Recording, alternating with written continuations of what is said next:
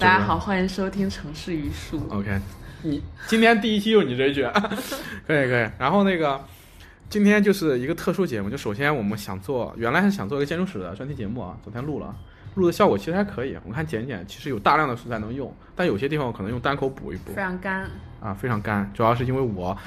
创作的非常干，哎，让您受苦了，替我干了一下午啊！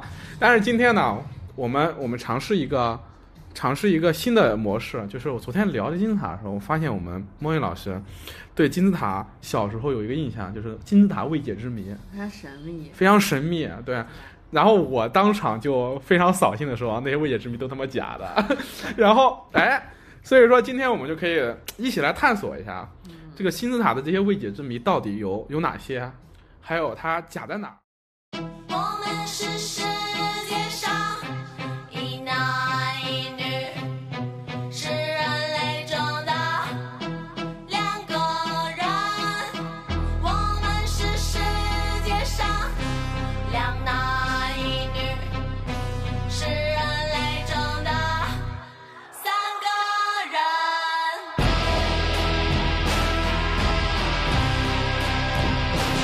先，我想采访一下莫云老师，我问你一个问题：你小时候就是看到那些什么世界未解之谜啊那种小册册，然后在那个破书店里面那个不是破书店，各种书店里面那种世界未解谜之之谜，我小时候也喜欢看，我小时候巨喜欢看，小时候迷飞碟，迷外星人，迷 UFO，我小时候这书多了呢，跟你说。下次回回老家，我跟我妈说了，全搬回来，一本都不落。我爸妈一致同意，他们不不愿意扔书嘛，所以到明年 你就能看到我大量的这个 小时候小时候的儿童读物。我说现在再看别有一番风味，我跟你讲，什么大脚怪什么的，对。所以你小时候喜欢看这玩意儿吗？一般吧。你你小时候一般，但是你看吗？我我也看，大概什么时候看？忘记了。小学三三四年级那个时候小，学的时候，小学时候什么时候忘记？初中的时候应该就就不不看看这玩意儿了。OK，那当时对金字塔这个东西啊，它给你塑造了哪些金字塔的一些谜团？你有印象吗？比如说你当时对金字塔，你觉得它神秘的地方有哪些？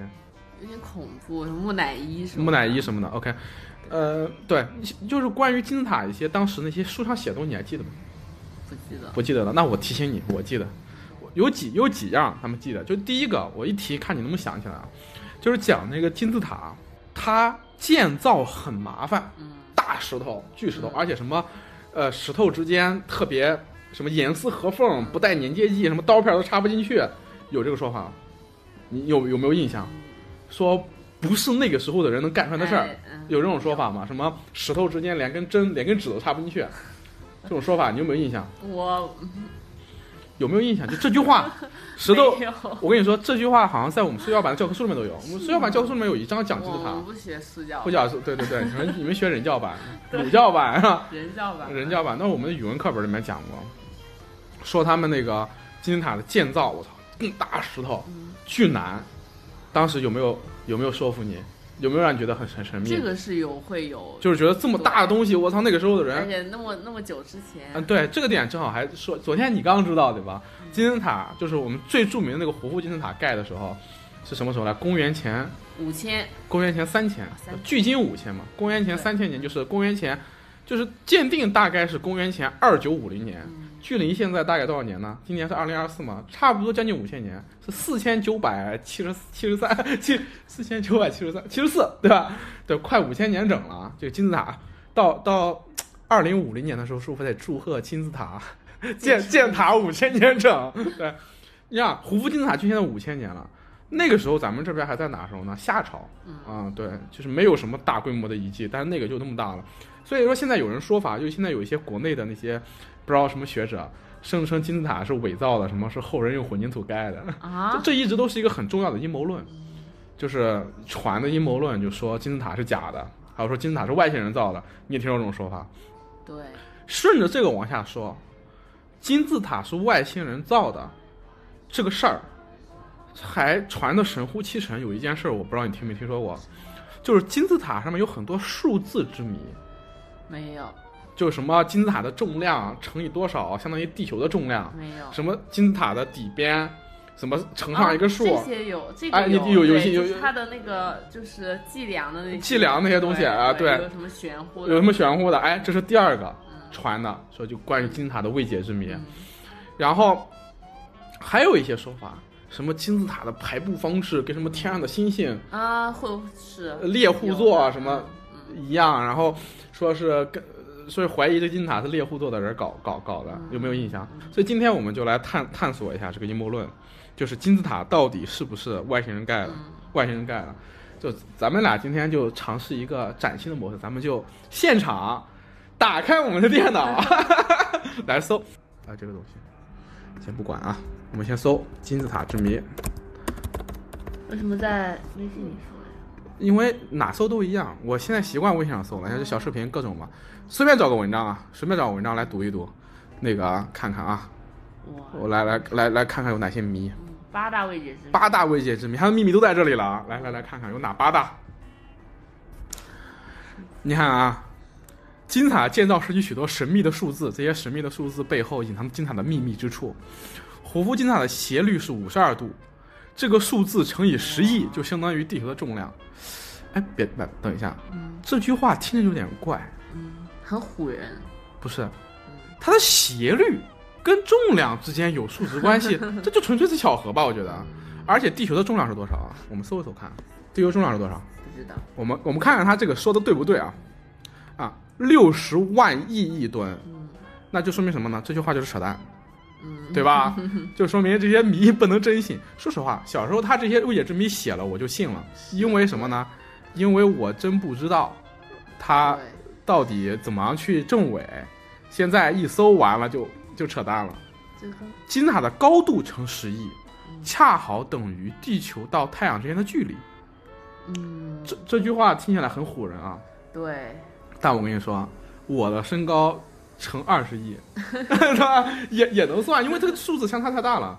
对，我们来看看金字塔的高度到底是多少？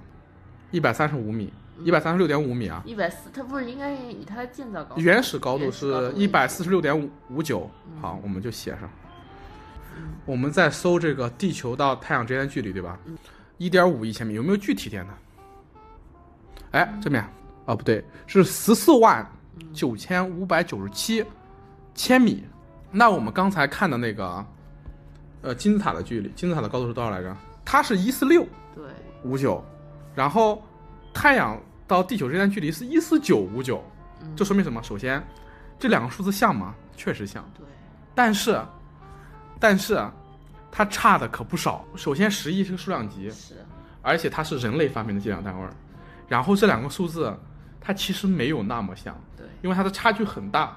因为你想想，它一四九和一四六听起来差的不多，就只差了一个多少？就差了一个三，但是它乘十亿，嗯，就差了三十亿。所以说，我觉得这个数字也也也说明不了啥。阴谋论其实是最容易戳破的。OK，呃，金字塔的朝向是准确的东南啊，第二方位之谜啊。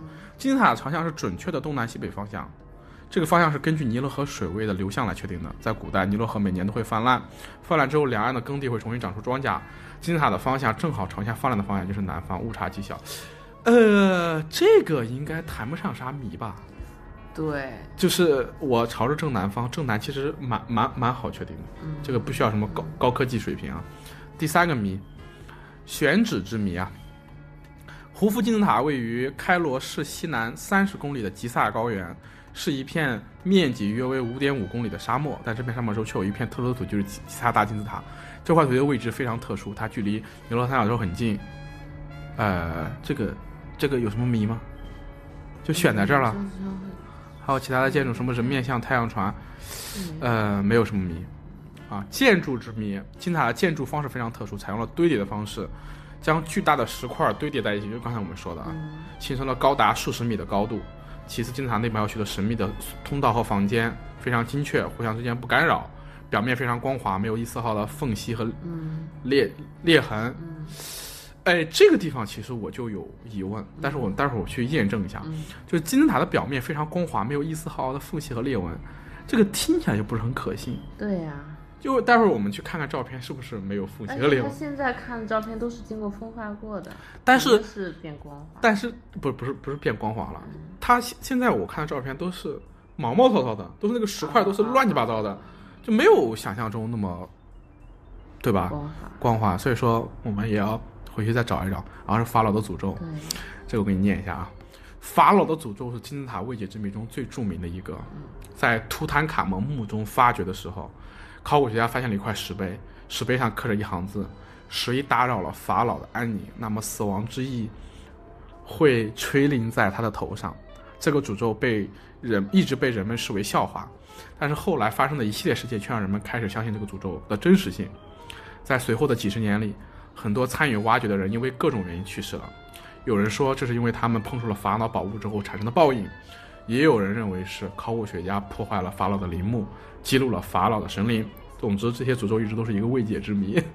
我 操，听起来还蛮吓人的啊，对吧？我小时候真的信这个的，因为我小时候不是看那个冒险小虎队嘛，里面有一本就是讲法老的诅咒的。对，而且这个电影很多。你看过木乃伊那部电影吗？没有，嗯，对，那部电影就是其实就是也是跟法老的诅咒有关的，好烫这个。啊、神秘的力量这个很扯淡，但是我觉得这个东西一般人都不会信了。就是金字塔内有一种金字塔内有一种神秘的力量存在，这种力量可以改变人的电磁场，影响人的大脑电波和神经系统。有些认为这些力量是一种超自然力量，可能与外星人或者其他文明有关。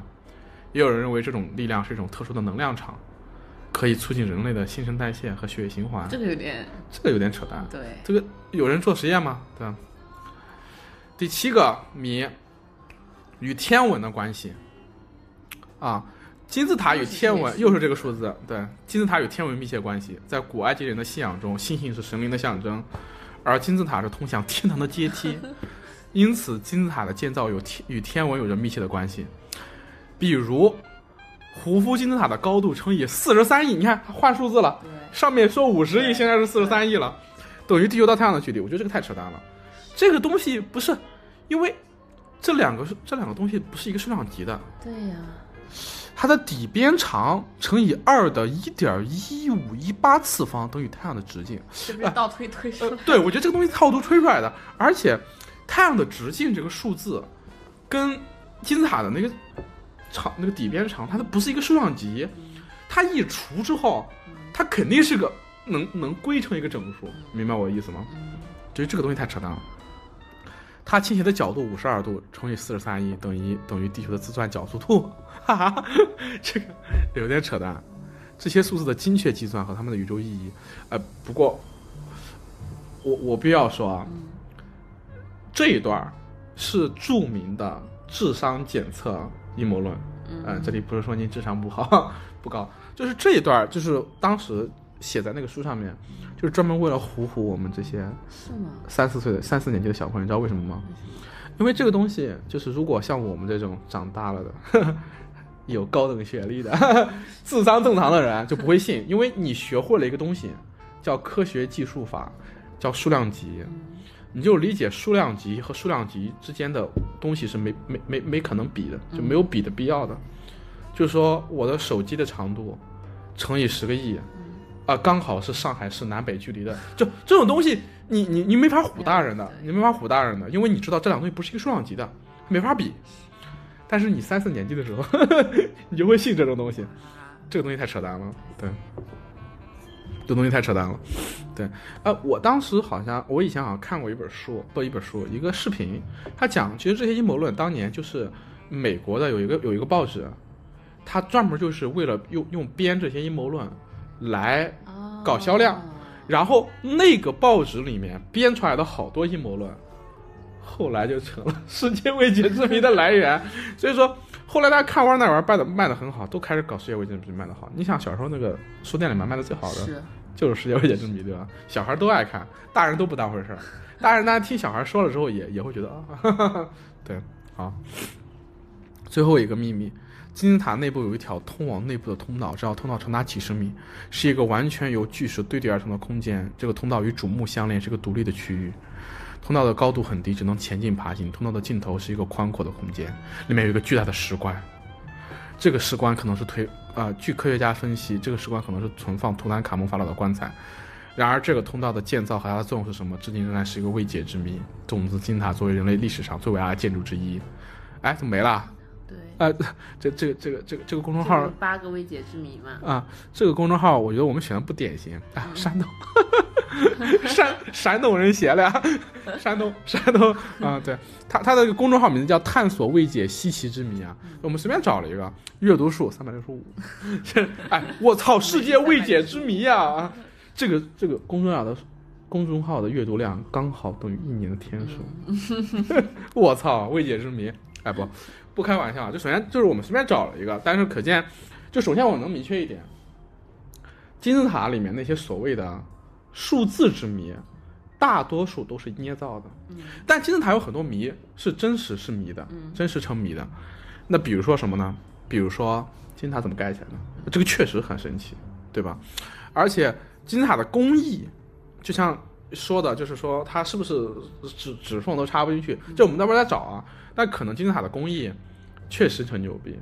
但你想想，当时那个时候，五千年前人能把那个大石头给堆起来，就已经很就感觉已经很牛逼了，对吧？还有就是法老的诅咒听起来确实有点神奇，对。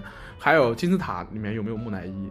哎，这然后还有就是这种什么内部空间、内部结构对这些恰好我熟啊，对吧？让我来教教你，啊作为一个建筑师，啊对吧？我我今天对来当爹不对，来来来来来来讲讲这个金字塔的这些谜。对我觉得一是让我们这个播客轻松一点啊，二是呢，对吧？也是叫什么来着？寓教于乐，对吧？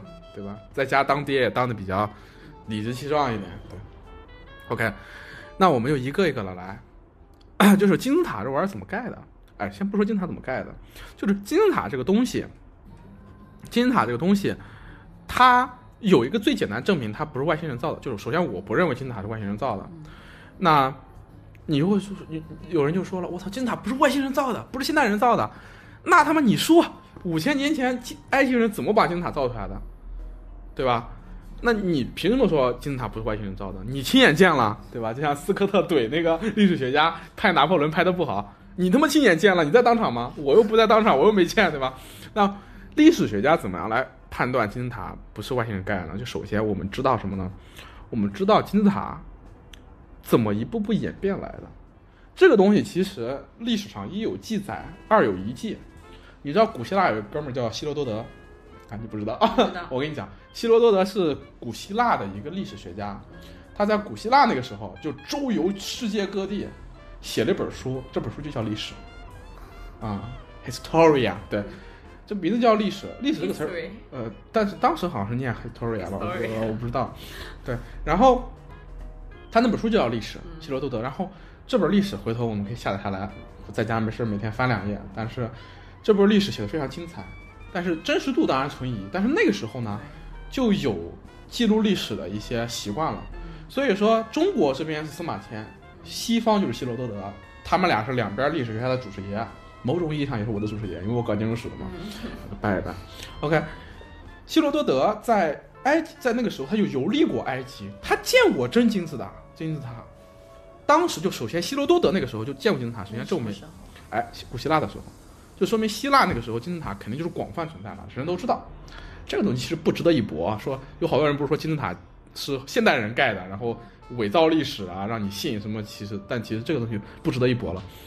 但是他当时在记录金字塔的时候，他就记录了，就是个希罗多德就记录了一些关于金字塔的一些史料，包括那个时候就有一些金字塔的史料，就告诉我们埃及人是怎么样盖，就是就是埃及人为什么要盖金字塔，和金字塔为什么会变成这个样子，在历史上有些史料就已经告诉我们了。为什么呢？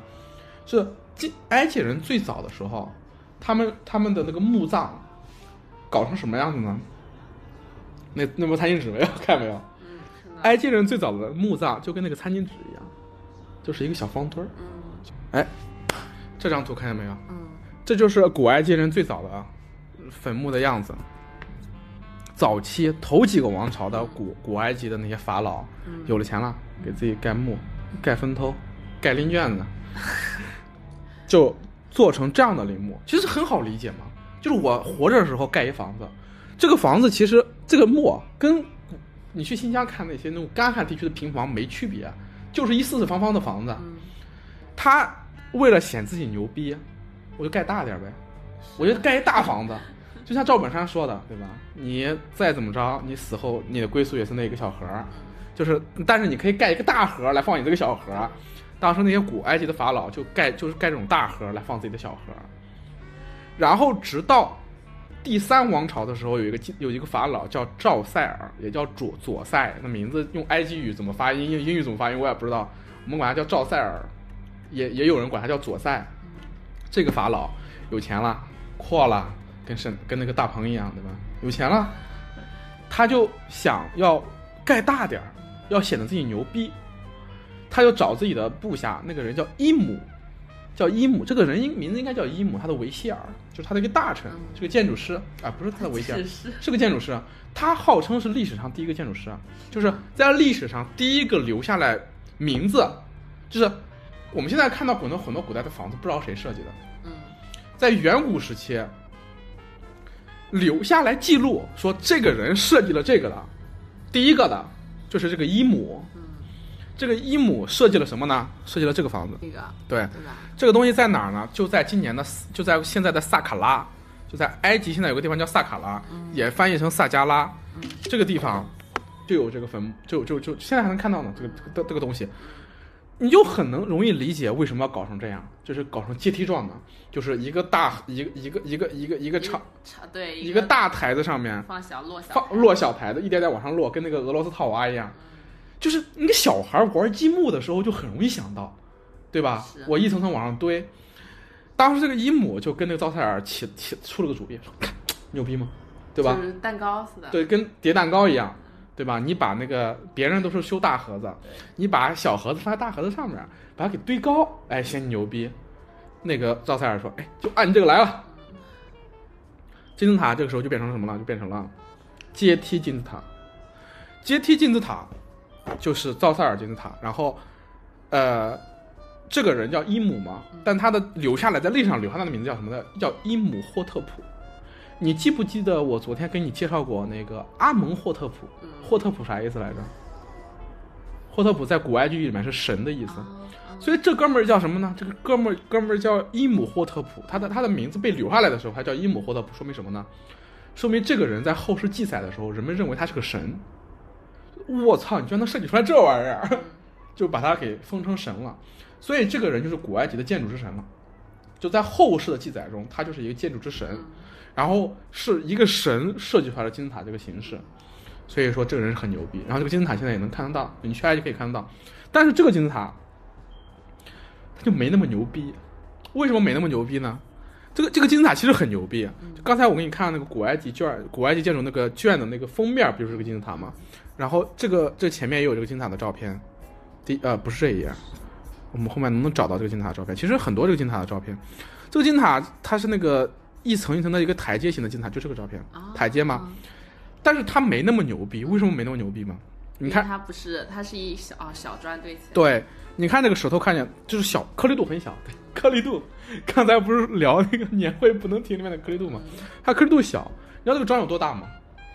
就跟我们现在盖房子的砖一样啊，不不不，它还是比我们盖房子砖大得多的。啊它长大概就是二三十公分吧，啊，哎，比我们现在盖房子砖大一点儿。嗯，对，那这个砖其实显就显得没那么神秘了。对，因为它小，它小，它能扛得动啊。对，你可以想象，当时古埃及人嗯就到山上凿这种小砖，凿到之后就到这个地方，然后把这些砖垒垒垒垒垒，然后垒一个台子，然后上面再垒一个台子，再垒一个台子，其实很好垒。是对，它这下面的是它它的墓葬，墓它的墓葬，它的墓穴其实在地下。哎，这里其实要讲的，古埃及他们的建金字塔的时候是先往下挖，啊，把主要的建筑嗯，给搞在地下，地上。这个大金字塔是是墓碑，是实心儿的，实 心儿对，的，很长时间内都是省实心儿的。就是古人其实你想这么大的一个东西里面，没有支撑的，对，它搞空间就很难搞。嗯但后来随着技术的发展，他们就慢慢的敢在里面搞空间了，嗯然后通过一些石头，就是先搞出了一个拱啊、拱啊之类的东西。嗯但是埃及人对这个对自己这个技术很没有信心，嗯所以他在里面有过度建设，嗯就是你能感觉到他的一个他做一个非常大的金字塔，但它里面只敢有一点点小空间，这说明什么呢？这说明金字塔，说明这些埃及人对自己的技术没信心。但是如果他要是外星人教的，他就不该这么没信心，你知道吗？他就该具有信心啊！我操，外星人呢？但是这也侧面证明了当时埃及人的技术水平很有限，很有限。这个就首先我们知道金字塔的前身是什么，就是按说如果说古埃及人外星人教的造金字塔的，他理论上来讲，你这些外星人不能藏私呀，就是不能说我，就是我还藏着掖着，肯定是一刚开始就给你教个牛逼的，不可能让你自己摸索啊，什么先用小砖头砌个小的，对。但你说古埃及人牛逼吗？嗯、说明当时的埃及人确实很牛逼，对，技术能力很强。对我看赵尔金字塔应该这附近应该有写它的建造年代，二七五零年，二七五零年。那我把胡夫金字塔的时间记错了，操！对的，待会儿待会儿看，待会儿给那个听众朋友们道歉。对，胡夫啊，他是公元前二七五零年，那胡夫金字塔是二六多少多少年？哦，对，二九五零年是美尼斯还是那个纳尔迈？哦，是第一王朝开始啊！操，我记错了，无所谓了。啊，对，所以那个赵萨尔金字塔是公元前二七五零年。现在就是我们现在知道金字塔是有前身了，就说明什么呢？说明埃及人在搞金字塔之前，他他经历过摸索。如果是外星人教的，他不应该有摸索，对吧？那有没有一种可能是这样的？就是埃及人刚开始自己堆出来一个这样的金字塔，后来外外星人来了，说你、啊，看了，说你这不行，你这么牛逼，我教你个牛逼的，你给我搞成胡夫金字塔的样子，对吧？因为现在我们最神秘的那个金字塔，就是现在世界上现在世现在世界上现存最大的金字塔，也是历史上最牛逼的金字塔，叫什么来着？叫胡夫金字塔，对吧？这个我们都知道它它的它的牛逼之处的。那是不是会不会是外星人说，外星人对胡夫说，你看那赵塞尔搞了一个大的，我教你更牛逼的，有没有这个可能？也有啊，对吧？那我们去看看那个胡夫金字塔长啥样。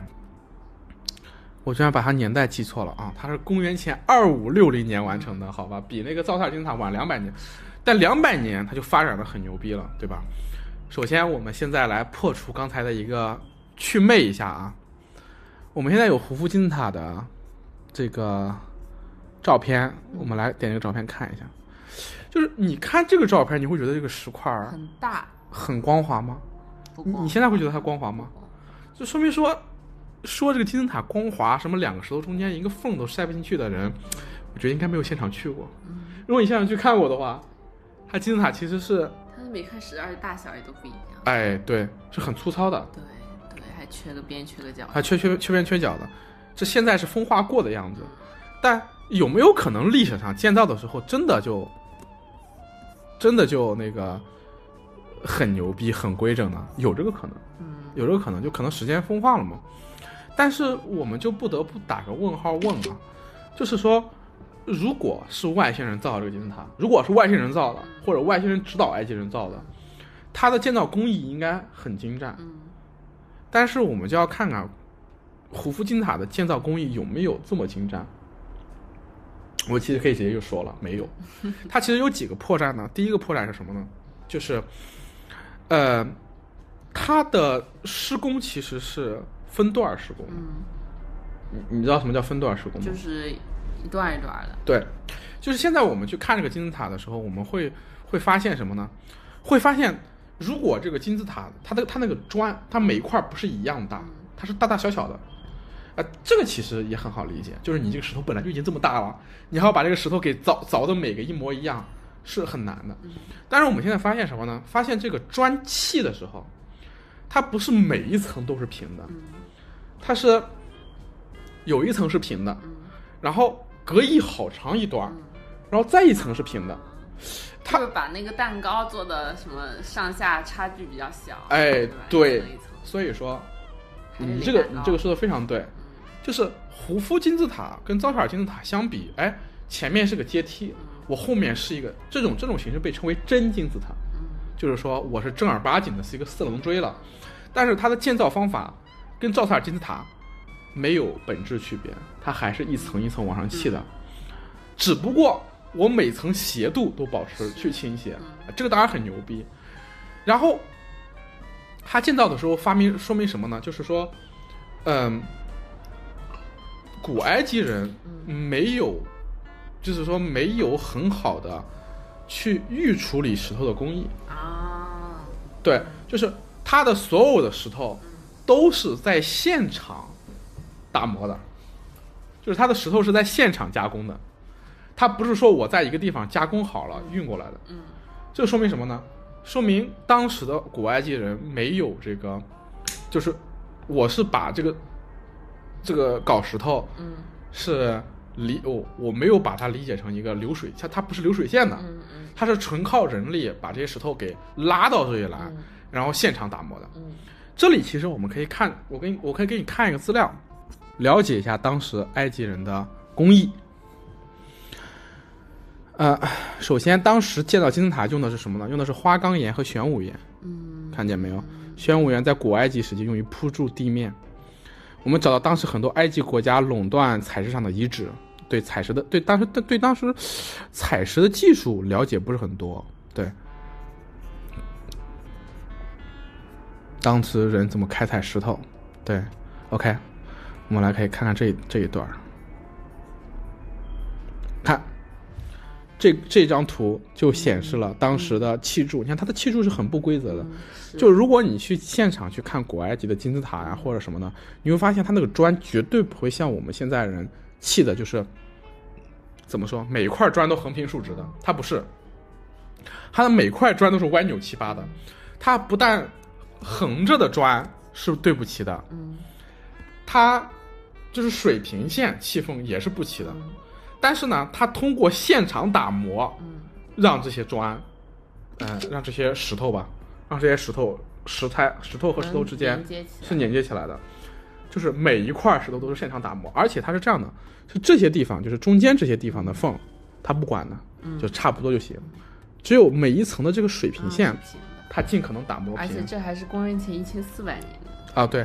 这是图特呃图特蒙图特摩斯三世时代的，就是公元前一千四百年，就是比这更早的，比这更早的，像胡夫金字塔和对赵萨尔金字塔的工艺还不如这些。对，就说即便到了公元前一千四百年，古埃及的，就是对石材的处理工艺，仍然停留在一个，我对砌筑的理解仍然停停留在一个很低的水平，所以说它的大量的是现场建造的，它这个技术水平体现出来，它肯定是一个相当落后的水平，而且古埃及的这个。就是，当然我们不是否定古埃及的牛逼啊，嗯但古埃及的落后，就是它对材料的性质的理解的落后，是多方面的。首先，当时是没有脚手架的，这么大的一个金字塔，你搞脚手架也不现实。所以说，人们肯定是拿土来堆坡道，嗯去把石材往上往上推的。我昨天不跟你讲了吗？就是比如说这这一块是你第一层砌好了，然后我想要砌第二层，我就一定要把土堆一个很长的坡来、来搞你这个第二层，对吧？然后，呃，他们当时的人呢，没有石头，不不没没有轮子。当时埃及人发明轮子很晚，就是或者他们发明了轮子，他们发明带带轮子的车都很晚。都之前说了嘛，埃及是一个玩船的民族，嗯埃及人是玩船的，所以说他们在当时当地就依靠那个河水泛滥之后那个泥泞的那个土地嘛，嗯然后在上面拉，哦，拿那个锹，像那个雪橇一样的东西去拉，嗯所以说当时的运输也是非常的原始的，对。然后你看这张图，其实你可以截一下。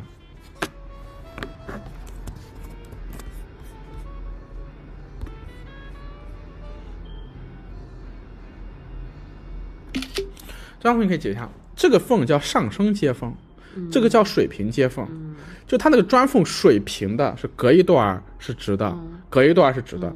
它那个上升接缝啊，都不是齐的，都就基基本上没有没有垂直的，嗯。它只有在边上是垂直的，嗯。就说明什么呢？说明这些石头不是预制的，现场打磨的，对，所以说，嗯，水平很有限。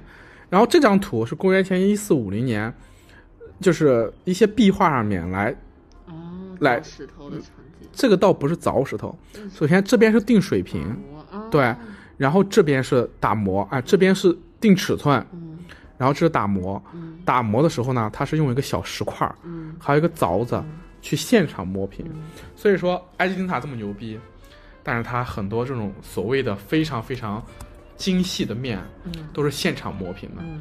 而且，现在很多书里面不是吹牛逼说埃及金字塔石头什么非常的就是光滑，标志，但其实嗯。金字塔和古埃及的神庙中有大量拿石灰石或者用石灰一些泥填，去填坑，就是我凿的时候一不小心把这个石把这个 块块儿给凿块凿缺了一块儿，然后我拿别的东西像泥一样东西去抹上，这都是有的。嗯。对，所以说就是它，首先我们要说金字塔很牛逼，但它没有我们传的那么神乎其神，它的工艺上面和它的建造上面有很多小瑕疵，这小瑕疵是如果我们回到当时埃及人的情境上面说，我们完全可以理解的这些瑕疵。对，这一块是讲上升接缝的，我看后面还有一些说的说他们比较傻逼的一些地方，也不是傻逼了，你看这个金字塔，你可以截个图，啊，它内部的结构，对它内部的结构。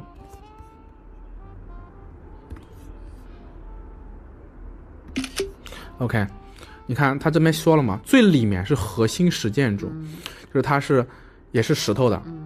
然后呢，二是细石灰石内饰，细石灰石内饰是哪哪里呢？就是一个石头和大的石头块中间，它用用细石灰石给填填上，然后它的这个倾斜度怎么来的呢？先用石料填，然后最外面是用抛光石灰石，就最外面那个斜面，在古时候是用抛光的石灰石去填上的。所以说，金字塔最外面那个斜度，它不是通过石头，啊垒出来的，不是石头垒出来，它不是说我把这石头垒垒完之后，我用切，刀光滑的切，不是的，它最外面是一层石灰石的，所以说现在风化了之后就露出里面露出了里面那些一块一块的了。所以说，就是对金字塔这个祛魅啊，就首先它没有我们想那么牛逼，然后你现在一想，即便没有我们想那么牛逼，它已经够牛逼了。所以说它是对于当时那个时代的人来说是真牛逼，不是假牛逼，对吧？OK，来，其实后面这些东西跟金字塔就没关系了，就证明什么呢？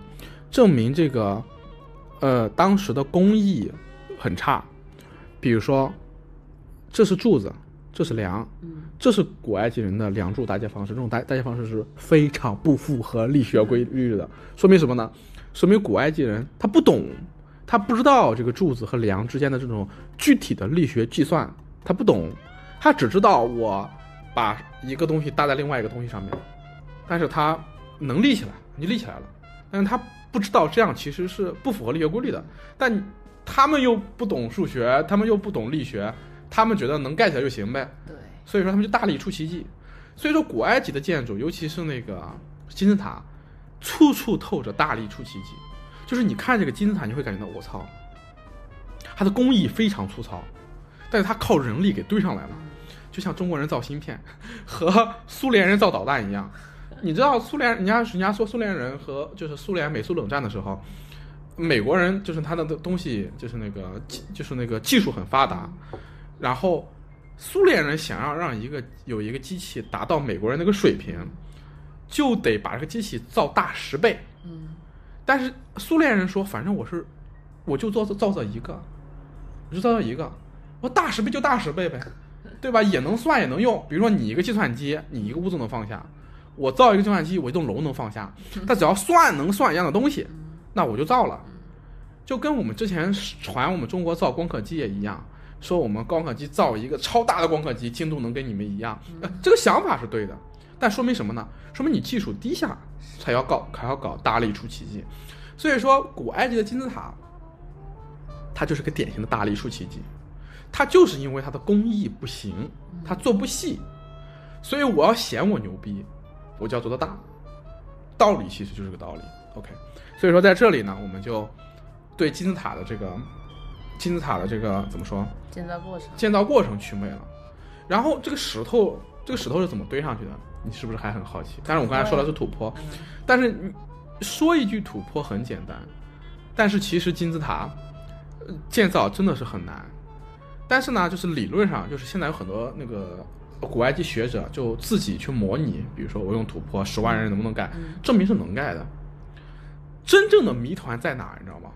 真正的谜团在古埃及怎么样去动员这十万人不造反，这是最牛逼的地方。倒不是说人力管理，呃，对人力管理技术是牛逼的，他你要真能动员十万人，那肯定能干。只不过现在人动员不了十万人，就是这个东西其实很好理解，就是比如说，嗯，为什么现在人造不出来金字塔了？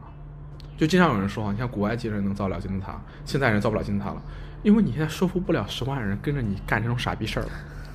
就你现在要跟我们一个正常的现代国家说说我们要造一金字塔，盖他妈二十年，就为了给一个傻逼装他的小骨灰盒，都给你造反了。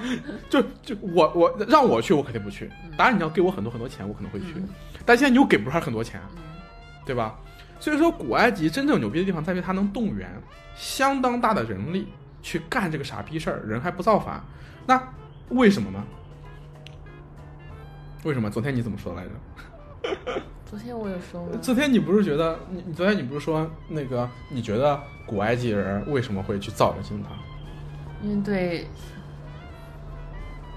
神的崇拜，对对神的崇拜。当时法老大家会相信法老是神，在古在古王国时期和中王国时期，法老就是神。连设计出来金字塔那那哥们儿叫伊姆，他都变成伊姆霍特普了，就说明当时古埃及是真信这一套的。就觉得我操你是神，好吧，给你盖我也能上天堂，那我就跟着你给你盖了。确实，在现代为什么造不出来金字塔了？一个很大原因就在于，就现在我们不信这一套了，不信这一套了。所以说这个信念的力量是很强的。关于人类是怎么样发展出来这一套宗教系统的，我们可以去听瓦力谈之前的那个第一期 就谈这个，就是谈人类组织在一起这个过程，其实就是有一个东西你开始信。你才会组织到一起，而我需要信这个，往往是你，嗯，你你这群人要面对一个大灾难的时候，我才需要通过一个什么信仰，然后把我们集聚集在一起。然后我们要说的是什么呢？这个信仰它是有实际功能的。就埃及这个地方，它很有可能什么呢？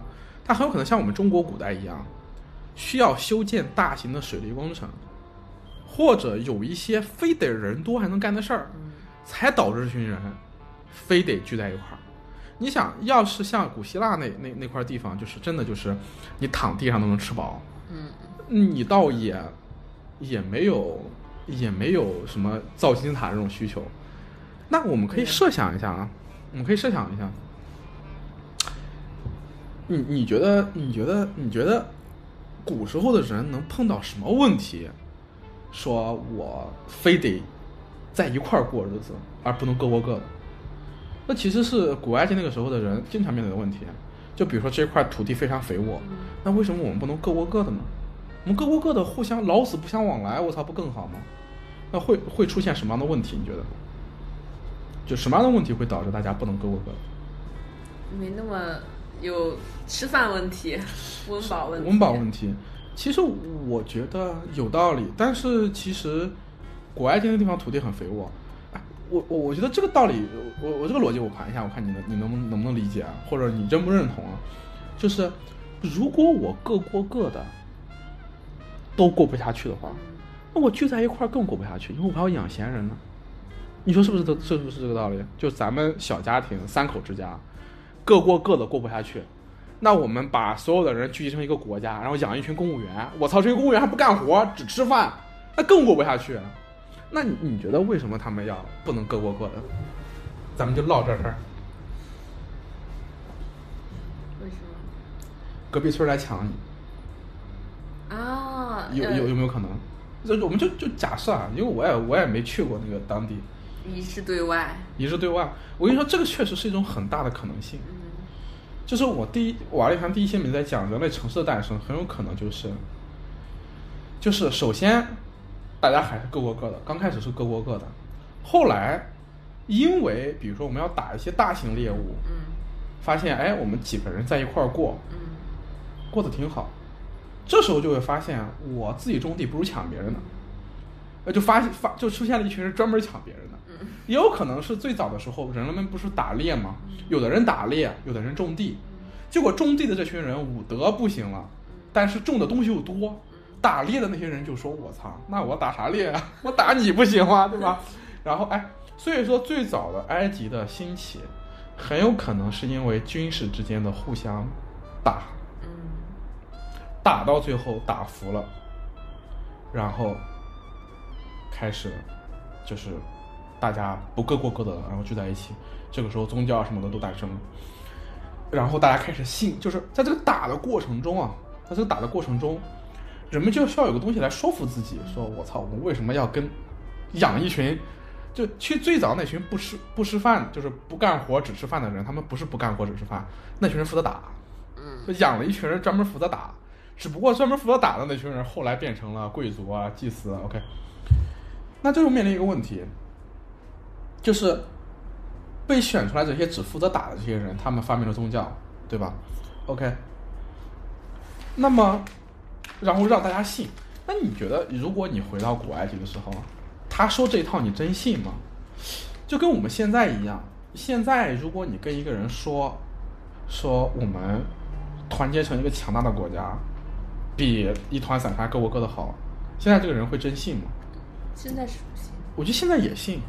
信吗？你觉得现在？我觉得现在也信啊。现在比如说，比如说有人宣传说我们大家勒紧裤腰带，把美国干翻了，我们过好日子，也 也有人信这套呀，对吧？是，现在也信，就跟当时的古埃及人感觉也没啥区别。但是呢，我觉得当时古埃及人可能也没这么傻。就我所以说就起出来第二起出来第二个可能性啊，就是古埃及人当时，呃，古埃及人当时面对这种打仗的可能是一种就是对外的时候，就比如说我古埃及人把上下埃及统一了，这个时候没有外敌了，我们埃及人都埃及人不打埃及人了，对吧？都是埃及人了，对吧？虽然我们有这么多神，我们昨昨天跟你聊的嘛，北边有底比斯，南边有孟菲斯，然后你信拉蒙，阿蒙我信拉，但后来阿蒙跟拉一结婚，对吧？这事就没了呀，对吧？大家都是一家子了，没外面的人打了的。埃及人古时候还会面临一些什么样具体的问题呢？我觉得会有一些具体问题，我管它叫社会治理，就是我昨天跟你讲的，小家庭的风险承担能力是是是很小的。你万一今年冬天的粮食你没准备好，你说饿死就饿死了。这时候你需要团结在一起，有一些社会的调节机制。所以说，现在有一些有一些有一些学者啊，我不是说所有学者，只是说有一些学者，具体的文献我们回头可以找一找，附在修诺上，附附在修诺的上面。有一些学者会认为，金字塔其实就是一种社会调节机制。这解释了这群人为什么就真信，说我就算他妈你你给我说再好听，说说说我二十二十万人造二十年，就给那哥们儿造一小盒，放一小盒的地方，你这这能说说说服我？但我觉得一个个具体的埃及人在那个时候真他妈每天干活干二十年，让你谁都受不了。你光说有一个神儿，我觉得他们是不可能信的，你得给他每天管饭，你不可能说我不管饭。是，所以说，很有可能有一些学者认为，当时的埃及金字塔是一种大型的社会公共工程。嗯就是我肯定不是在嗯干农活的时候喊你过来修金修金字塔。古埃及比较特殊地方在于，它每年能干农活的时候就不多。尼罗河泛滥完之后，就那几个月你能种，种完之后你收完之后，哦，尼罗河不泛滥的时候你就没事儿干了。你没事儿干了，本来啊放干半年放半年假是正常的，嗯 但是但是有的人他干那半年的时候，他就是有吃的，嗯。那他就是他吃完了之后，他不为那另半年留，就你不得不承认，确实有一些人和家庭或者人作为个体，有的人就是很短视。OK，国家说，就像有些国家就会说，说个体都是自私的，个体都是短视的，市场调节这个机制会失灵啊，因为市场逐利，国家给你来调控，对，你把你留足一份你吃饱的，剩下他要给国家，但是你饿肚子的时候怎么办？国家给你发呀，你只要过来给国家造金字塔，对吧？然后我这半年我养你，对，然后我们这个体制优势，集中力量办大事儿，对吧？造了金字塔之后，大家还对，是不是啊？是，所以说，很多有一部分学者就会认为啊，这个金字塔是用来干嘛呢？这个金字塔是一种以工代赈的方式，嗯，帮助埃及的一些穷苦的农民度过难熬的那半年。这种说法有一定的市场，而且也是可信的。嗯在一个大的集权国家，就是一个集权国家，一个像埃及这么集权的国家，如果这个国家不能履行一些基础的社会服务，老百姓也是会反的。事实证明，后来反过吗？他当然会反了。古埃及不是我们说了有五千多年历史吗？从公元前五六千年的时候，前王朝对，到公元前三二三二五年，就是托勒密王朝中间这几千年，造反可不要太多好吗？而且，呃，后来的呃历史学家去去去研究古埃及时候发现，这个古埃及的造反跟尼罗河的这个水有重要关系。啊，哪年它不泛滥，哪年指定造反。没事儿干了？不是没事儿干，饿肚子啊。对，所以说古埃及的时候，人其实那个时候的官僚系统其实相对比较完善，嗯他们肯定也知道，就是你这些人只要你温不饱就会造反。他其实给整个社会形成了一种压力机制，嗯就是你越有这种压力，上面的这些法老啊、祭司啊，就就越觉得我要集权，我集权才能办大事儿。他越这种集权办大事儿，他可能可能啊会导致这个社会越不稳定。嗯所以说，古埃及一直都有这种治乱兴衰的交替。我们昨天聊古埃及的时候，虽然那个很无聊，但是我们也知道了很多基础知识。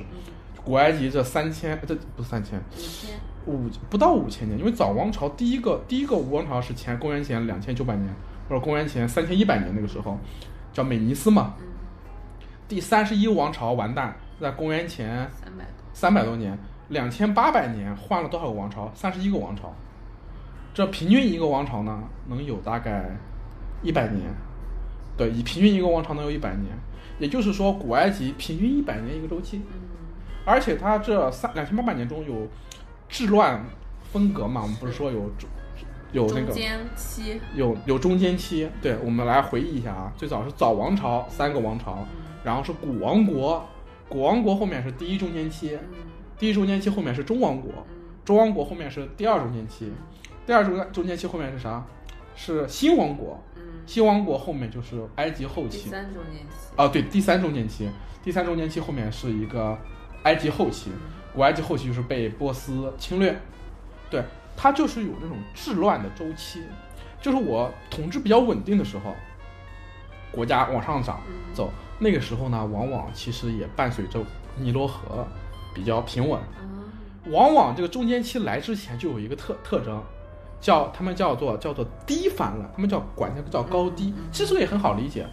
那个泛滥好的时候，它水位高；泛滥不好的时候，水位低。所以叫低泛滥的时候，就是就是就是我们中国人说的，就是灾年，就是大旱。中国这边也一样嘛，什么时候造反就是三年大旱，底下就必须造反。古埃及也一样，就是先旱，旱完之后开始造反。造反的一个特征是什么呢？跟就是很好理解，我们刚才说的，就比如说，一家人发现今年粮食不够，他第一反应是什么呢？就是我抱团抗税，就是你问我要税，我不给你了。我们哥几个自己家把余粮存在自己家里面，拿起刀来保护自己的余粮。那反映在一个大尺度上是什么呢？叫地方割据，就是我不听你中央的了，你中央让我交税，那我地方上来一个军阀说你不用交，你不用交，你自己留着，对咱们自己过自己的。所以说，在中间期的时候，它的反应就是地方割据，而且地方割据会带来什么问题呢？确实会不好抵御外来入侵。所以说，地方割据的时候，往往就第二中间期，你记不记得？就是那个埃及人面临的是希克索斯人的希克索斯人的啊入侵。嗯对，像那个第三中间期的时候，是努比亚人和博布尔人的入侵，就是我们反映出来，古埃及其实它整个社会机制其实很脆弱的，而金字塔这个东西，其实很有可能是他们在最鼎盛的时候的一种调节内部机制的方法，而这种调节内部机制的方法。很早就出现，就比如说在第，这不是比如在在那个胡夫金字塔是在第四王朝时候出现，公元前两千六百多年，对吧？在古在古王国的末期，法老自己就发现老搞金字塔不行，耗费民力，嗯导致国力衰弱，就是他自己就发现了，所以导致什么呢？导致中王国时期的金字塔就很务实。嗯我们昨天也说过了，对吧？啊，变成那种对，中王国时期的金字塔，它的规模变小了。从第一中间期开始到第十一王朝，国王们都没有再造金字塔。但十二王朝的时候，我们去年我们昨天也说了，十二王朝的时候国力比较鼎盛，对，十二王朝的时候建了金字塔，国王们又重新采取了古王国时期建造的传统金字塔形式。你看，从这一句话，我们能从这一段我们能体体会出来什么？就首先，古王国的时候都建金字塔，对，因为那个时候他们觉得古王国基建嘛，搞基建，对。后来因为搞基建把国家给搞没了，嗯，到中王国到十一王朝了，对他们就意识到了，操，不能盖这玩意儿。到十二王朝的时候，人不长记性，又开始盖了。嗯十二王朝是中王朝中中王国了，嗯但我们看他们怎么盖，对，看他们盖了几个。呃，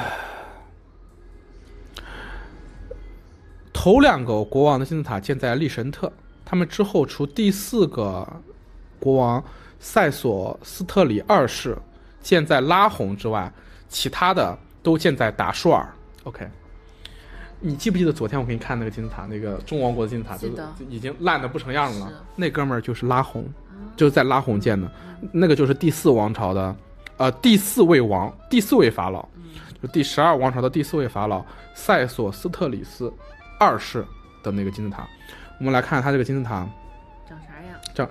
长啥样，以及他，呃，到底是怎么盖的，搞导致它这么拉垮。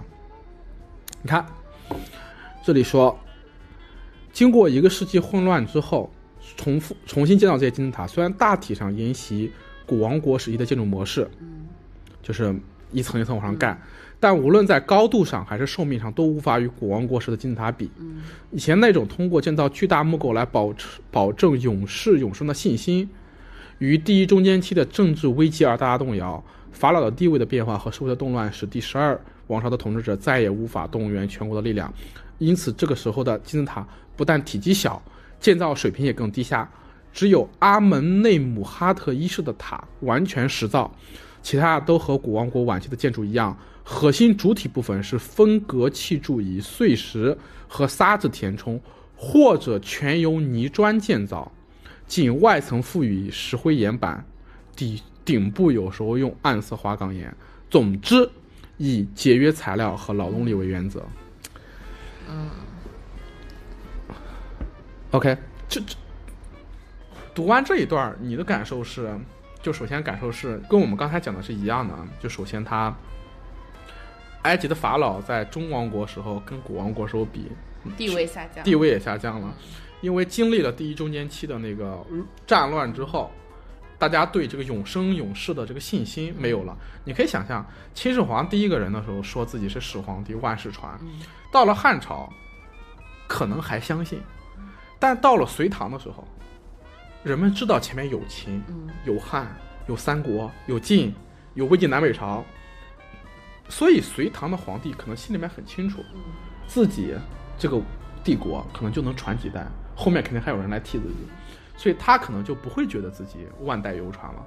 而且你想想，十二王朝的时候人，他们是能看见胡夫金字塔的，现在都能看得到胡夫金字塔，那个时候他也能看到，他会想，我操，胡夫金字塔是还在，在你胡夫的第四王朝已经是古人的事儿了，所以那个时候的人应该内心会觉得会变得更现实一点。但是这种说法是他的一家之言啊，我看过另外的一些，呃，古埃及学者的论述，他们会觉得没那么悲观，他们会首先会认为中王国时候的埃及的国力其实是不低于国王国时期的，嗯就他毕竟是后来者，而且那个时候的法老的地位虽然有所下降，但他其实没有说下降到我动员不了，我没本事动员全国的国力。有一种解释会认为第十二王朝的法老们变得更加务实了。嗯，怎么务实呢？我们就他后面说的我，们后面就说到这里，就是核心主体部分以分隔砌筑，以碎石和沙子填充，或者全由泥砖砌造，仅外层覆以石灰岩板。OK，我就问你一个事儿，就如果这样盖金字塔的话，从外面看跟跟胡夫金字塔没有区别，而且更快，对吧？而且怎么说，更快，更节约。嗯所以说，很有可能他不是不能干，嗯而是不想干。嗯所以说，这里我觉得我们没办法去揣测第十二王朝的法老的想法。我拿话筒问他，对，但是你看他下面写，然而，嗯，为加强国王墓室安全而花的精力和财产，大大超过了古王国时候的木构。这说明什么？这确实是更务实了。对，对，就是把钱花在刀刃上。所以说，这里小点，这里我们回回回回回想一个问题，就是到底十二王朝的人是不想盖还是不能盖？这个东西我们没办法去揣测。那我问你，你觉得我们现在这个国家，就是现在的中国现在的美国，就美国登月这个问题，你觉得以美国现在的能力，它是不想登月还是不能登月？不想，呃，这个地方其实很有意思，我觉得是不想和不能其实就是一体两面，嗯一体两面。就是你说现在如果美国或者中国卯足了劲儿，大家都勒紧裤腰带肯，定能，就就登，肯定能登。但是他一一一拨算盘不划算，我就不登了。嗯所以说，我觉得第十二王朝的时候的那个法老面对的问题，可能跟跟我们差不多啊，就是跟这个登月这件事差不多。说六十年代能能能登月，现在两千年登不了月了，为啥？很有可能就是，很有可能就是一一波算盘不划算嘛，我就听一响，对吧？对，盖金字塔也一样的，我用石头盖，我真就听一响。所以说，哎，有有就就回回回回到另外一件事情，嗯那你觉得古王国的那些法老，他盖金字塔为什么不用新王中王朝这种方式，就是什么分格砌筑、石灰灌注？是他们是不想还是不能呢？不能，哎，技术达不到，对，很有可能是这样的，就是后人不去那种盖金字塔，很有可能是我不想或者我不能，嗯或者我动员能力达不到，但我前面的人没有按后面的这个人方法盖，他很有可能就是不能，嗯很有可能就是不能。对，所以说你觉得从新王朝，呃，从中王朝到中王国，对我经常王朝和王国分不分啊？中王国，第一、第二、第三、第四王朝，古王国、中王国、新王国，嗯对，王国是时期，王朝是朝代，埃埃及历史是这样的，对。那所以说，从就十二王朝的这些金字塔，嗯，跟古王国的这些胡夫金字塔，你觉得是进步了还是退步了？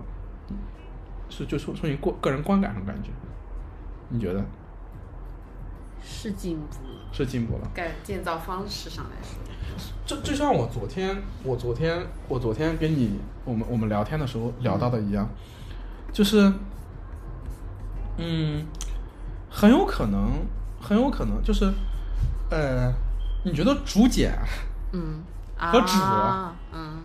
这两个东西，嗯，你说它是进步了还是退步了？进步了，对，它肯定是进步了。但是你说这两个东西怎么容易保留下来？嗯，哪哪个容易保留下来？那确实竹简容易保留下来。对金字塔我感觉也是一样的，对，就是你现在回头看，说哦，胡夫金字塔嗯现在还是个四棱锥，对中王国的这些金字塔现在都是个大土丘了。对，但是这个对吧？对，这个是后来的，对，这是努比亚的啊，这就是现在那个中王不是不是中王朝，这不是中王国，，中王朝的是这个，就是就是它确实不能长久。嗯这这个东西我觉得很很有意思，就是竹简和纸是进步还是退步？这个东西我们觉得就是说，你你从什么维度上来看？从保存的维度上来看，确实是竹简比纸更好保存，但是不，你不能说保存时间，这是时间维度。对如果竹简，但是它你哪个更实用？对你如果写同样的信息量，它需要很大的空间。对对对，其实金字塔这个东西也是这样看，所以说，嗯，对，这这也其实就是我们看待古埃及一个态度。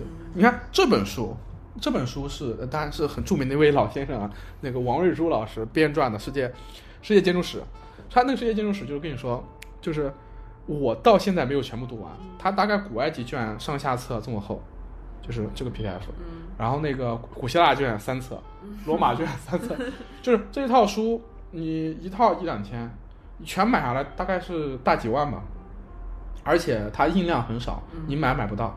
就我以前有一个梦想，就是我要有钱，我买一套齐全套集齐全套，但我现在一本都没买，就是因为为什么我不买呢？PDF 更划算。我跟你说，我这本这套书，我我盗版，我我看盗版的没有任何心理压力，而且我觉得我都不用剪掉。为什么？这个书你现在买买不到，就是已经全部全部就是说，呃，它印量很少，然后印出来的要么就卖掉了，要么就在各个大学校的图书馆里面，就是可能各个高校的图书馆里面，一个图书馆存一本到两本，所以说它的印量好像每一卷就印个几百或者一千，所以说经常会遇到这种情况，就是找老爷子去买，啊，老爷子从从那个出版社给你调一本儿。所以现在基本上你正儿八经的搞科研啊，或者说是学学啊、学学习啊，你都是用 PDF，而这个 PDF，呃，我这个 PDF 应该也是当时我在大学里面的时候调那个什么叫什么来着？就是就是它里面有那个什么数字数字馆藏资料库，对我们调的，所以这个倒不存在什么版权问题。但是你你把这套书全读完，你对世界历史的世界建筑史的了解已经是很深入了，就咱们就可以慢慢读。现在从那个古埃及嘛，以后希腊罗马慢慢读。但是我们必须要说，这本书有它的局限性。我们中国人写是比较二手的，它里面其实是对世界各大学者啊搞的历史的一个汇总。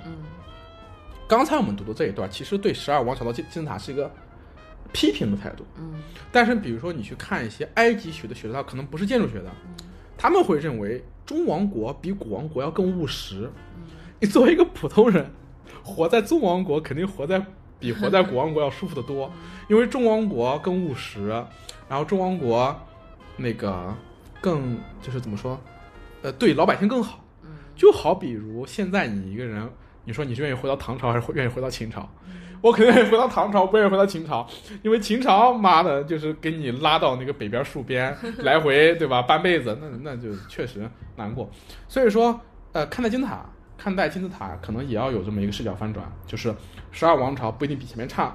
那后面不修金字塔的王朝有没有？有，我们将来有机会再聊。比如说，呃，应该也是，就是但具体是什么时候的记不得了，回头搜一搜。有一个女王叫哈苏什么女王，我记不得了，对，回头再搜吧。古埃及的，她的墓就修在崖峡谷里面，就在山上面凿一洞，然后把自己的墓放里面，然后在墓在这个洞前面，我搞一些小的雕塑啊什么的，记标记一下，就是那就更省钱，对，然后。但是那个的东西的建造工艺和建造难度其实比金字塔可能可能还要难，因为你在山里面凿那不一定对吧？而且那些雕塑的艺术水平可能比金字塔要高很多，因为金字塔你再牛逼就是一大盒子，嗯，男的不行。难的不行，对吧？呃，难的，但是这这里就就不能这么简简单概括，对，男的都想要大的。但是你知道那个女王，她也不是自己想拍这个电影的，就是她的那个留下来了，她那个王朝都这样干，啊，不管男的女的都这样干。他是那个墓比较有名，但比较搞笑的是什么呢？他这个墓前面不是有一排小雕塑吗？雕塑里面里面有有一个小金字塔，啊，就说明什么呢？哎，金字塔崇拜。金字塔这个东西本身，后来成为了一个象征。就是虽然古王国时候这些人搞金字塔显显得有点显得显得有点傻逼，就像你说男的不行，就非得要个大的，就要表现出来自己很大。但是呢，这个东西确实影响了后代。后代见了你金字塔之后，至少都会说一句：“我操，牛逼！”就为了这句“我操，牛逼”，太值了，对不对？所以说，蛮搞笑的。OK，呃，后面到了就是中王国之后，就再也没人修金字塔了。对，到了那个新王国时候，就没人修金字塔了。就是再修金字塔，就到了努比亚人了。就是我们之前说的，啊努比亚人其实就现就在现在的埃塞俄比亚，就埃及的下面，嗯但地理位置上呢，在埃及的更高处。对，在尼罗河的上游，有一批人叫努比亚人，嗯他们是在埃及人和黑人中间。嗯对，努比亚人后来就一直都被埃及人压压着打，嗯然后在埃埃及后期，埃及衰落的时候，他们入主了埃及。他们他们这些人，就因为他不是正统埃及人，所以我要比你们这些埃及人更努力。我们这些外包员工要比你们这些正式员工更努力，怎么办呢？你们几千年不修金字塔是吧？我修。所以努比亚人就开始修金字塔。但他们修修修的怎么说呢？努比亚人修的金字塔比中王朝人修的金字塔要好，要好，为什么呢？因为他留下来了，他是用石头盖的。但是呢，这些金字塔，呃，样子比较奇怪，对。对，但其实这个金字塔不是努比亚人金字塔，是吗？它里面写着呢，公元一五五年，哦这是罗马的时候。左边的是吗？嗯，左边的我看看啊，这个是，这个是，这个是这个，就是是是这个。但反正那个时候的金字塔就长这样。就对，就形成了一种固定的，形成了一种固定的形式，嗯就是大家都会觉得你有个金字塔你就牛逼。嗯所以说这金字塔其实都很小了。嗯，你看这个金字塔小到什么地步？这金字塔你你你多少人看你你你到现场去看，估计你站到这儿这么高吧？啊，这就是正常门的高度。对，对对对，这这就是两三米一个门，这金字塔高可能也就十来米，嗯你跟胡夫金字塔那种一百四十多米的就完全没法比了。但是大家会觉得金字塔牛逼，然后金字塔的这种形制就形成了一种纪念性的象征。哎，其实我觉得这个东西也蛮蛮有意思的，就是呃，古人啊，你觉得古人和我们其实有一个很大的区别，或者说农村人和城里人有一个很大的区别。农农村人和城里人经常会觉得对方牛逼，你也不不，他的内心不会觉得对方牛逼，但他喜欢的东西可能是上自己身上缺的东西。有没有会说自己身上缺什么，会觉得什么东西牛逼，对吧？就比如说农村人会觉得城里的便便捷很好，很羡慕。那城里人可能会羡慕农村什么呢？就是呃田园风光啊之类的。古人为什么会修金字塔？他们为什么会觉得金字塔牛逼呢？他们没有能力做，就为什么会修成一个大四棱锥？就为什么搞一大锥子显得牛逼呢？我我们可以我们可以这样想啊，就是你知道，嗯，在古人生活的世界，它是很自然的，它人工的痕迹很少。就是有一种说法是金字塔是模仿山岳，但如果它要真模仿山岳，它就不用搞成一锥子，我堆土就行了呗。我能堆多高堆多高，我说我的是一座山，这不就是山？这是正正最正经的山岳崇拜啊！但金字塔不是山呀，金字塔是用石块堆出来一四棱锥。就是如果它是一种山岳崇拜的话，不，如果金字塔像像一些人说的它是山岳崇拜的话，它不应该是一锥子，它应该是个大土包，它应该是一大土包。但为什么为什么埃及人要搞一四棱锥呢？其实我这么说，我不知道你能不能理解，就是四棱锥它看起来最不像山。啊，你你听我怎么给你像山又不像山，对它怎么盘，怎么怎么给你盘，就是你知道，在自然界中，你要找一个绝对值的东西是很难的。你在自然界中，你能找出来什么东西是绝对值的吗？你到农村去，你让他跟我说哪个山能长成直的，没有，然后哪哪哪哪哪个树能长得绝对垂直，一点都不弯，没有的。绝对的直的东西是自然界没有的，对吧？绝对垂直的东西呢？没有，正圆呢？没有，我们现在是现在你是搞设计的，就是你不是说我我不喜欢这种人工复杂痕迹吗？但也不能说没有，你你举例子说，正正圆的，，啊真的，就是只能说接近，它对一些在一些，比如说，我来跟你，说有一个嗯，太阳，在你在地上看是个正圆，或者是说，那你说一些蝴蝶的翅膀上的纹样，哎，这个这就很有意思，就是，哎，这就很有意思了。但自然界可以创造出任何东西的，对？首先你在自然界中找到正圆、正方、正三角这些东西很难找，但是也不能说它没有，但是自然界中的那个数字其实要比它表现的更简、更复杂。就比如说等距螺旋线，就那个鹦鹉的啊鹦、那个那个嗯那个螺壳，还有蝴蝶上面那花，你去看蝴蝶花纹，它没有正圆正方的，那玩意儿太扎眼了。它是它是每个都不一样，但是它不可避免的，它内部有它的数数学逻辑，但那个数学逻辑绝对不会是圆、方、三角这么简单。但古埃及那个时候，人们刚开始理解圆、方、三角这些概念，垂直这些概念，他们就会觉得这玩意儿牛逼啊。嗯他们会觉得什么牛逼？正圆牛逼，正方牛逼，正三角牛逼，等边三角形牛逼。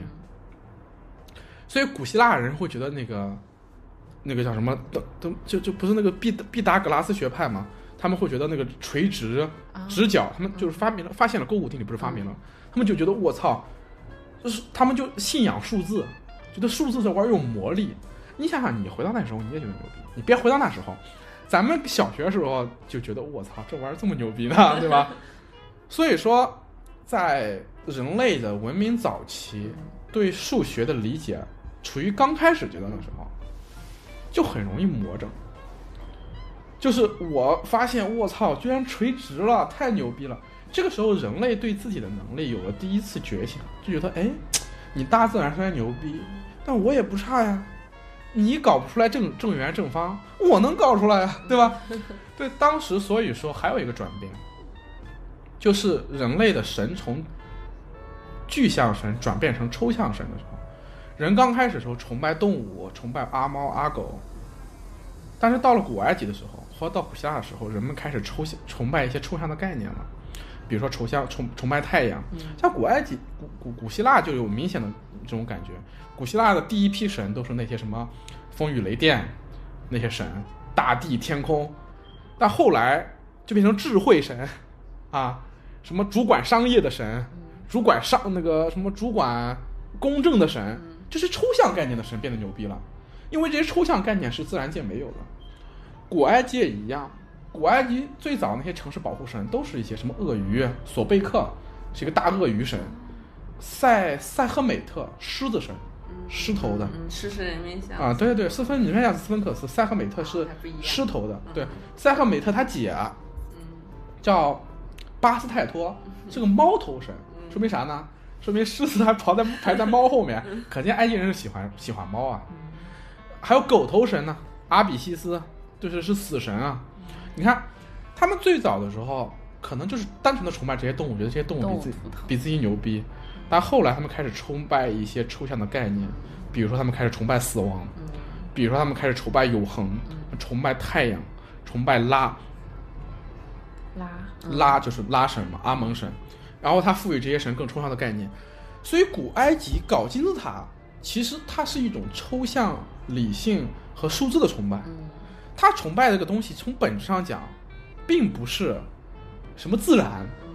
他崇拜的是他自己，他崇拜的是这些横平竖直的大家伙，他崇拜的其实是当时人类第一次意识觉醒时候，意意识觉醒的时候，法老啊、祭司啊那批第一波自我意识觉醒的人类的自恋，他崇拜的是这玩意儿。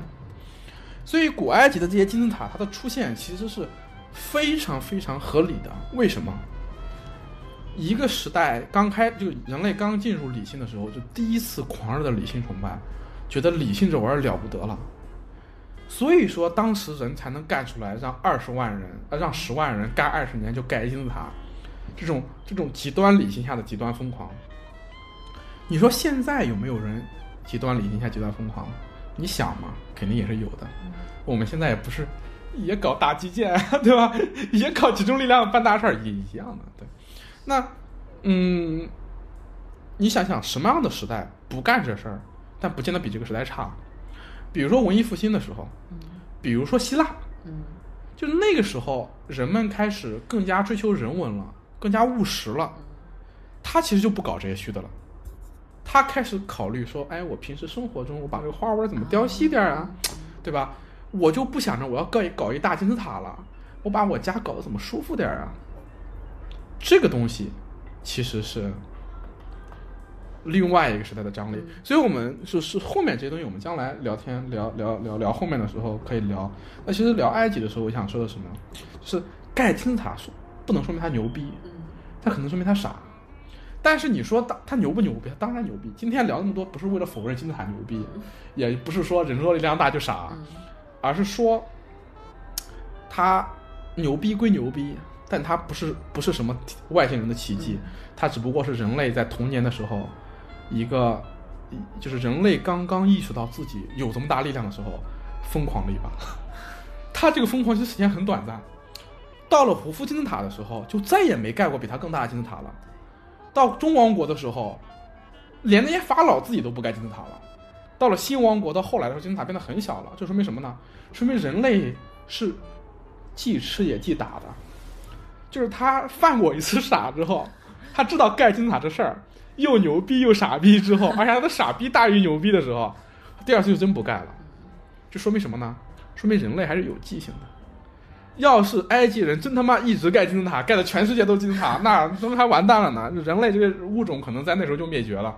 说明人类这个物种呢，它务实，它理性，它知道啊，理性牛逼，它也不是这么用的。所以说，到这里我们就可以理解金字塔是什么呢？金字塔是一个合理的东西，嗯是一个可以被我们理解的东西。